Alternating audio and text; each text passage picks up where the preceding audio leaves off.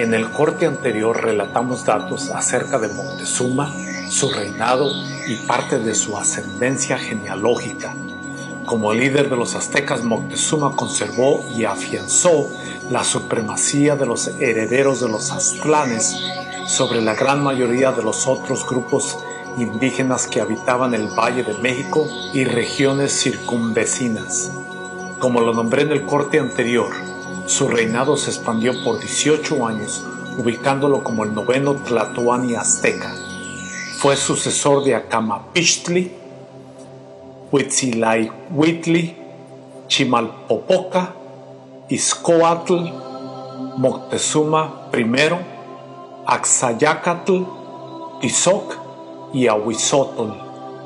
Después de la muerte de Moctezuma lo sucedieron Cuitláhuac, el cual murió en cuestión de semanas después de contraer viruela en 1520, y Cuauhtémoc, el último Tlatoani, el cual gobernó desde 1520 hasta el día de su muerte en 1524.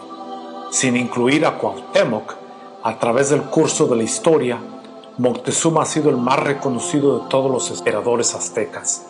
Se conoce mucho de él pero también sigue siendo dudoso el porqué de su inhabilidad de rechazar a Cortés en sus intenciones de conquistar al poderoso reino azteca. Sus más cercanos colaboradores le insistían que desistiera de tolerar las influencias de los invasores europeos y en ellos se incluían su medio hermano Cuitláhuac. No fue así y el gran poderoso Tlatuani fue débil y claudicó al poder e influencia que ejercían los europeos sobre de él.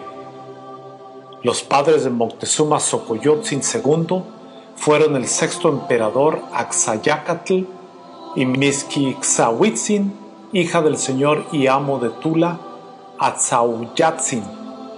Cuando Xocoyotzin asciende al trono en 1502 y adquiere el nombre de Moctezuma II, contrae nupcias con Mihuazochitl, princesa en la corte del reino de Tula. Esta reunión real conlleva a procrear a un hijo varón de nombre Tlacahuepan, conocido después por los españoles como Pedro de Moctezuma. Tlacahuepan se convierte en uno de los primeros hijos legítimos del gran Tlatoani. De acuerdo a historiadores y académicos en la materia, Moctezuma tuvo a más de 200 concubinas y por ende la procreación de muchos hijos descendientes del emperador, los cuales en la mayoría de los casos se convertían en ilegítimos. De la larga lista de herederos se consideran a los siguientes como los hijos nacidos de lícitos matrimonios que contrajo el noveno Tlatoani azteca.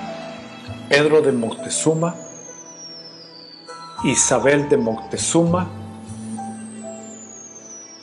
Mariana Leonor de Moctezuma, María de Moctezuma y Ana de Moctezuma. De todos estos hijos nombrados, Isabel ha sido considerada como la hija más reconocida. Su vida y legacía la relataremos en un siguiente video, pero lo que podemos constatar en esta instancia es la belleza física de Tecuishpochtsin puntualizada por Bernal Díaz del Castillo al describirla como una muy hermosa mujer, hija del gran Moctezuma. Estas nombradas hijas de Moctezuma, no incluyendo obviamente a los tantos hijos e hijas ilegítimos, fueron presuntamente puestos bajo la tutela de Hernán Cortés por su padre justamente antes de la caótica partida de Tenochtitlan el 1 de julio de 1520. Ninguna de estas jóvenes doncellas alcanzó a llegar a Tacuba. La más joven de ellas, Ana, perdió la vida en la calzada occidente durante el fallido intento de huida de la gran ciudad el 1 de julio de 1520. La suerte de María Moctezuma es incierta, pero evidentemente murió durante el periodo de la derrota azteca del 13 de agosto de 1521 hasta el regreso de Cortés de su dolorosa y fallida expedición a Honduras en el año de 1526. Pedro, Mariana e Isabel conservaron sus vidas y como se lo había prometido Cortés a Moctezuma en su lecho de muerte, lograron mantener mucho de su prestigio y reputación como herederos del gran Tlatoani. Nos pondremos el relato de Isabel Moctezuma para un próximo video.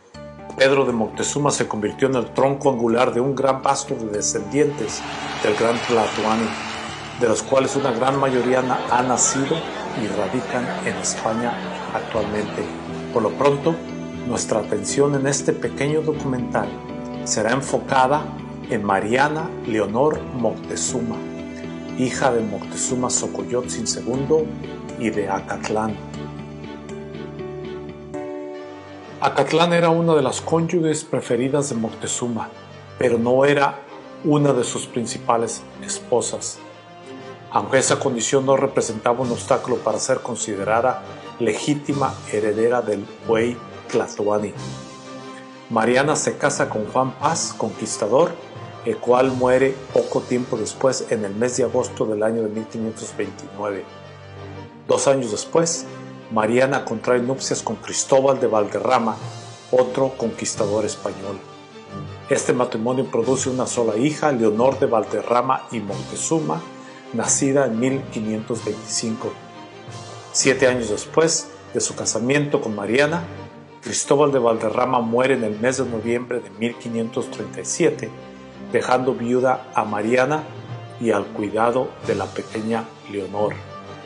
Años después, Leonor contrae nupcias con Diego Arias de Sotelo, español, oriundo de una pequeña aldea a las proximidades de Zamora, en la región de Castilla-León, España. Nacido también en 1525, parte a la Nueva España como creado del virrey Luis de Velasco en el año de 1550 a la joven edad de 25 años. Pocos años después es oficiado como alcalde ordinario de México en el año de 1561.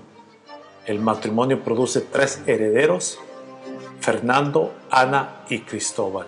Una cuarta de nombre Petronila Sotelo de Montezuma, la cual no es incluida en muchos de los estudios y reportes de historiadores y académicos, será nuestro más importante personaje de este documental, el cual nos llevará a conocer una de las ramas genealógicas de Montezuma Xocoyotzin II.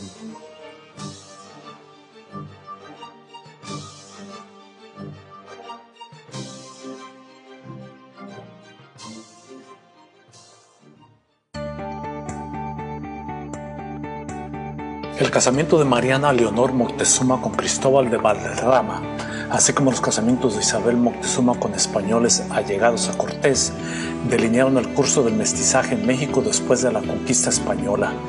Las hijas e hijos de Moctezuma recibieron la protección de Cortés, designándolos como legítimos herederos del emperador azteca. Isabel, considerada hija legítima y heredera del emperador, recibió la mayor parte de encomiendas fueron autorizadas por Cortés al ser considerada heredera legítima de Moctezuma II. Su media hermana, Mariana, recibió en Catepec el 14 de marzo de 1547, nueve meses después de que Cortés otorgara Tacuba a Tecuishpo, o sea, Isabel. Estas mercedes fueron designadas a perpetuidad, cambiando de mano a familiares designados después de la muerte de los dueños originales. De esta manera, Cortés aseguraba el bienestar de los hijos e hijas de Moctezuma, tal y como se lo había prometido al buey Tlatoani. Como resultado de la estabilidad facilitada a través de las encomiendas de tierras y bienes tributarios a los herederos de Moctezuma, muchos españoles intentaron ligar nexos con los familiares del fallecido emperador azteca la legitimidad o ilegitimidad de los descendientes era comúnmente gobernada por las políticas de género y sexo establecidas por las autoridades eclesiásticas y por las leyes legislativas españolas de la Real Audiencia. Si existía legitimidad, ya fuera por registros eclesiásticos oficiales, de bautismo, casamiento, de función, etc., o por otro tipo de reconocimiento gubernamental, tales como encomiendas de propiedades, testamentos, etc. El deseo de algunos de los españoles de entablar relaciones con estos herederos se incrementaba drásticamente. Muchos de ellos emprendían relaciones sexuales con indígenas con el deseo de poder obtener parte de esas encomiendas o herencias tributarias para ellos y sus descendientes, ya que las mercedes habían sido otorgadas en ciertos casos, como el de Isabel y Pedro Moctezuma, a perpetuidad. Las detalladas luchas de poder entre miembros de, la nobleza de Moctezuma por los derechos sobre los pueblos indígenas, títulos y propiedades nos lleva a arribar a la posibilidad de que se excluían a todos estos miembros ilegítimamente concebidos para poder así apartarlos de estos derechos hereditarios.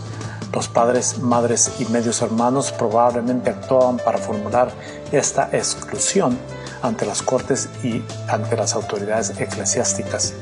Estas prácticas emulaban los esfuerzos empleados por las autoridades para eliminar a personas que pudieran expresamente disputar los bienes a perpetuidad otorgados a los herederos de Montezuma y poder prevenir futuras disputas de poder y división. Basado en lo anteriormente señalado, una conjetura formada por algunos historiadores promueve la idea de que Petronila haya sido engendrada ilegítimamente por Mariana a través de una relación extramarital en ausencia de su esposo, el cual estaba ensarzado en problemas legales de litigación y supuestos actos de conspiración en contra de la corte española, por la cual fue finalmente exiliado en 1568, pocos meses antes de que su hermano Baltasar Arias de Sotelo fuera encontrado culpable de sublevación y sentenciado a la, a la horca en un acto público durante el curso del mes de marzo del mismo año en curso. Solamente los hijos validados en unión cristiana por la Iglesia eran los que se consideraban de ser naturales y legítimos.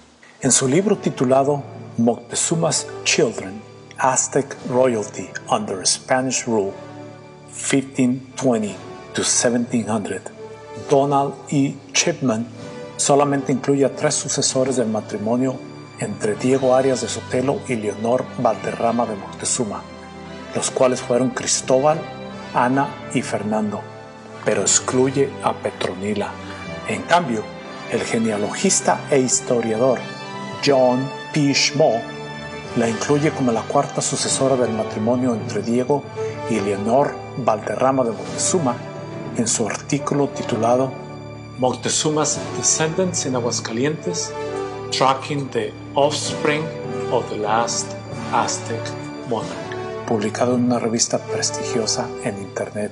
Un trabajo académico preparado por Margot Thomas como requerimiento para obtener su doctorado en, mayo del 2010 para la Universidad Estatal de Washington titulado Returning Lippen Apache Woman's Laws, Lands and Power en el Calaboz Ranchería Texas-Mexico Border en el apéndice H por título Resolving Petronila de Moctezuma en Mariana Leonor de Moctezuma Narrative, la autora establece una serie de hipótesis establecidas por algunos expertos interesados en el tema relacionadas con el supuesto origen de Petronila.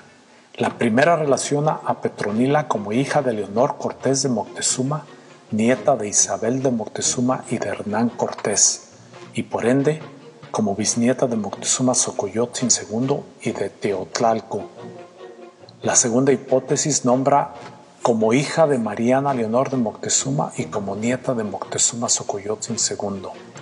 Y la tercera hipótesis la relacionan con ser la hija legítima de Pedro de Moctezuma y de una de sus esposas indígenas y por ende nieta consanguínea también de Moctezuma Xocoyotzin II. Al final, y por obvia deducción, los expertos formulan unánimemente que Petronila era directa descendiente consanguínea de Moctezuma Xocoyotzin II. La migración de nobles hacia el norte, occidente y al sureste de Tenochtitlan origina la formación de un sinnúmero de asentamientos en lugares como Zacatecas, la cual era fundada por Juan de Tolosa junto con Diego de Ibarra, Cristóbal de Oñate y Baltasar de Miño el 20 de enero de 1548.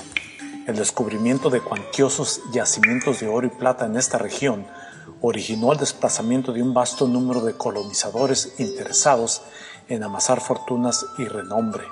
Comúnmente, las esposas permanecían establecidas en zonas adyacentes alejadas de las zonas de trabajo y de disputa ya que los colonizadores enfrentaban el rechazo de los naturales entablados en estas regiones. Esto conllevó a que Leonor Valderrama de Moctezuma, hija de Mariana Leonor de Moctezuma y de Cristóbal de Valderrama, se estableciera en la villa de Aguascalientes, donde residió hasta 1562, el año de su defunción. Su madre Mariana Leonor está registrada de haber perecido en Zacatecas el 9 de julio del mismo año que su hija. Petronila Sotelo de Moctezuma nació probablemente en 1552. Algunos historiadores ubican su nacimiento en Ciudad de México, Tenochtitlan, aunque otras personas colocan su nacimiento fuera de la ciudad, probablemente en Guadalajara, Durango o Guanajuato, ya que la gran mayoría de los miembros del linaje azteca se ahuyentaron de Tenochtitlan después de la caída del imperio aunque la más lógica ubicación de su nacimiento se dispone que ocurrió en la villa de Zacatecas en el curso del año de 1552. En el año de 1571 contrae nupcias con Martín Gabay de Navarro, originario de la región de Pamplona del Reino de Navarra, en España, nacido en 1550. El documento que constata este enlace no ha sido localizado, pero su vínculo y relación han sido constatados en un sinnúmero de documentos oficiales, como el acta de un matrimonio que dicta la diócesis de Guadalajara en el año de 1703, el cual los menciona como Martín Navarro y Petronila de Montezuma, pareja matrimonial. Esta acta oficial tuvo efecto en Nochistlán. Su matrimonio con Martín Navarro de Gabay produce cuatro sucesores de nombres María, Ana Francisca, Juana y Cristóbal Navarro de Gabay Moctezuma. Ana Francisca nace en 1577 y años después contrae nupcias con Lope Ruiz de Esparza, originario de Pamplona de la región de Navarra en España. Lope nace en el año de 1569 y se embarca hacia la Nueva España el 8 de febrero de 1593 como criado de don Enrique de Manleón. Ana Francisca y Lope Ruiz de Esparza procrearon un gran sinnúmero de hijos e hijas y entre ellos a Lorenza Ruiz de Esparza, la cual nace en el año de 1602 en Aguascalientes. Lorenza se casa años después, a la edad de 21 años, el 16 de mayo de 1623, en la hacienda de Morsenique, Aguascalientes, con Luis Tiscareño de Molina, español, nacido en 1598 en Triana, Sevilla. Luis y Lorenza procrean a Elvira Tiscareño Ruiz de Esparza, la cual nace el 11 de mayo de 1627 en Aguascalientes y muere en el mes de junio de 1691 en Asunción de María, Aguascalientes. Elvira contrae nupcias con Juan López Muñoz de Nava, nacido en Teocaltiche, Jalisco, en el año de 1623. El matrimonio López Muñoz de Nava Tiscareño procrean muchos hijos, entre ellos Andrés López Muñoz de Nava, el cual nace el 1 de diciembre de 1659 en Aguascalientes. Andrés contrae nupcias con María Teresa de Alba Estrada Bocategra el 21 de mayo de 1679. María Teresa, nativa de San Luis Potosí, nacida en el año de 1661. Este matrimonio procrea a seis herederos, los cuales incluyen a Miguel Jerónimo López Muñoz de Nava, nacido el 12 de diciembre de 1696 en la villa de Aguascalientes. Miguel Jerónimo contrae matrimonio con Juana Ruiz Lozano el 17 de febrero de 1727. Juana, originaria de San Juan de los Lagos, nace el 5 de junio de 1702. Este matrimonio procrea a María de San Juan López Muñoz de Nava, la cual nace el 16 de junio de 1737 en San Juan de los Lagos, Jalisco. María de San Juan, a la edad de 29 años, se casa con Juan José Macarena Ramírez, nacido el 12 de noviembre de 1741 en Jalostotitlán, Jalisco. María Marcela y María Ignacia son las dos hijas de este matrimonio. María Ignacia nace en el puesto del Saucillo en el año de 1771 y contrae nupcias años después con José María Cesario Padilla González Rubio, el cual nace el 26 de febrero de 1765 en el Saus de los Ramírez. Este matrimonio procrea a María Ignacia Padilla Camarena, la cual casa con José María Herrera el 8 de febrero de 1809 en la parroquia de Nuestra Señora de la Asunción en Jalostotitlán, Jalisco. María Trinidad Herrera Padilla es la hija de este matrimonio, la cual nace el año de 1810 en San Miguel el Alto, Jalisco. Se casa con José del Pilar Loza López del rancho del Tepozán, el cual nace el 9 de octubre de 1805. Este matrimonio procrea un gran número de hijos, entre ellos Antonio Loza Herrera, nacido el 4 de agosto de 1842 en la región de San Miguel el Alto, Jalisco. Antonio casa con Isabel Muñoz el 24 de noviembre de 1862, también en esta misma área. Isabel y Antonio procrean a Maximiano Loza Muñoz, el cual nace en el año de 1868 en San José de los Reynoso, Jalisco, una pequeña población conocida años antes como la Mesilla o la Mesilla Pelada. Maximiano Loza Muñoz se casa en dos ocasiones distintas, una de ellas con Felicitas Padilla, la cual nace en el año de 1887 en la región de San Miguel el Alto y de la cual procrean juntos a un vasto número de hijos e hijas, entre ellos a Pedro Loza Padilla, nacido el 9 de septiembre de 1903 en San José de los Reynoso, Jalisco. Don Pedro Loza Padilla contrae nupcias con María Sánchez Ramírez, hija de Maximino Sánchez y de Nicolasa Ramírez, el 11 de febrero de 1924 en esta misma región de San Miguel del Alto, Jalisco. El matrimonio Loza Padilla Sánchez Ramírez procrea un total de 12 hijos, los cuales incluyen a Victoria, Adalberto, José, Angelina, Amparo, Carmela, Ismael, Esperanza, María de Jesús, Alicia y a Benjamín Loza Sánchez. María de Jesús Loza Sánchez nace el 16 de abril de 1944 en San José de los Reynoso, Jalisco. Contrae nupcias el 25 de mayo de 1960 con José Rodolfo Arturo Madrigal Reynoso, hijo de María de Jesús Reynoso Lomelí y de José María Madrigal Madrigal. La fecha de nacimiento de José Rodolfo Arturo, oriundo de Huejotitlán, Jalisco, está registrada eh, como el 20 de octubre de 1934. Este matrimonio procrea a un total de 10 hijos por nombres Norma, Marisela, Luis Arturo, César Noel, Norma Edith, Gerardo, Héctor Omar, Blanca Rosa, Carolina Elizabeth y Mario Eduardo Madrigal Loza.